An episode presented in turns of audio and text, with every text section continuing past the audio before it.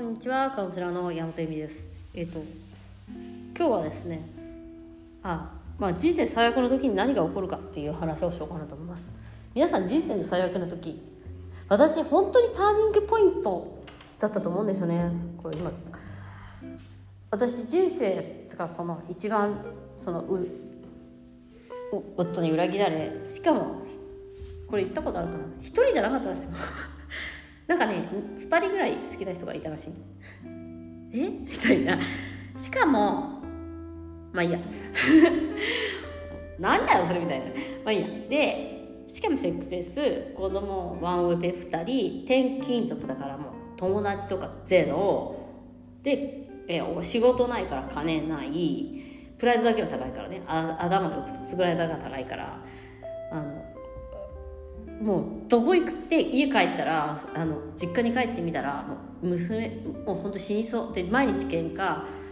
あ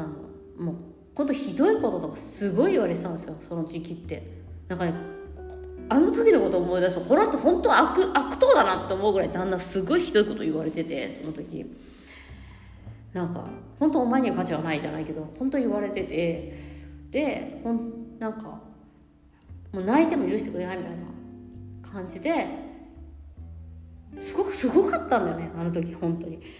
で、えーと、おお金なくてしかも騙されたじゃん。不動産屋に騙されてみたいな。すごいいろんな本当に嫌なことが全部起こってる。で私はこのあのそのエネルギーっていうものに気づくんだけどエネルギーっていうかまあスピリチュアルというか。でそれそれに気づくだけどやっと。気づくっていうかその世界にね入らざるを得なかったんだよねその時は。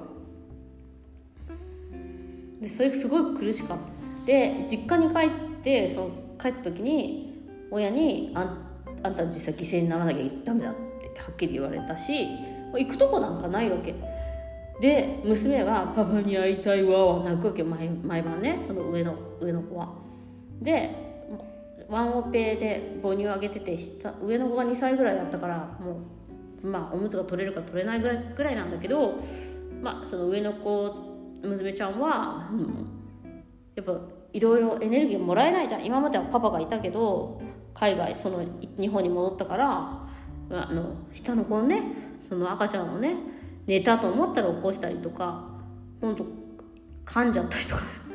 してたんですよ。でも本当どうしようみたいな。その時に、えっと、そのエネルギーっていうもののスピリチュアルの世界っていうかに出会ったとで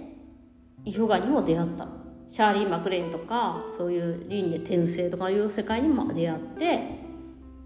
潜在意識とか引き寄せの法則とかにも出会ったで、まあ、私のベースで、まあ、本当にその時にカウンセリング受けたりとかもしたし、えっと、セックスレスのコミュニティに入ったりとかいろいろやったんだけどあの私のベースにある部分っていうのはやっぱりその時に学んだことなんだよね。そのその時に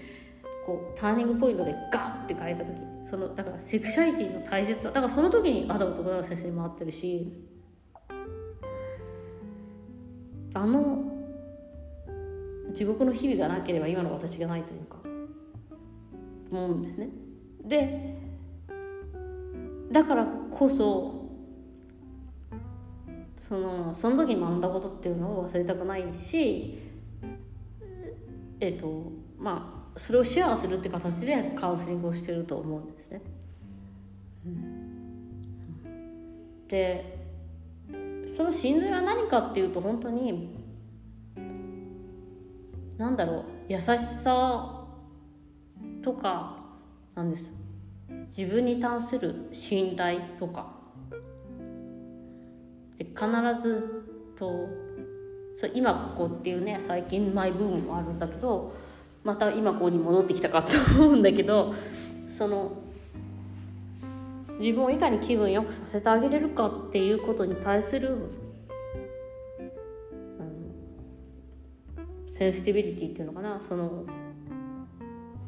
感受性を持ち合い。続けるとかなんですね。で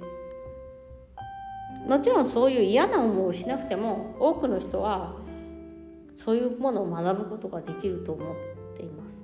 ただまあカウンセリングとかね受けた子たちっていうのを受けてくれた子たちというか女の子たち皆さん女の方が多かったけど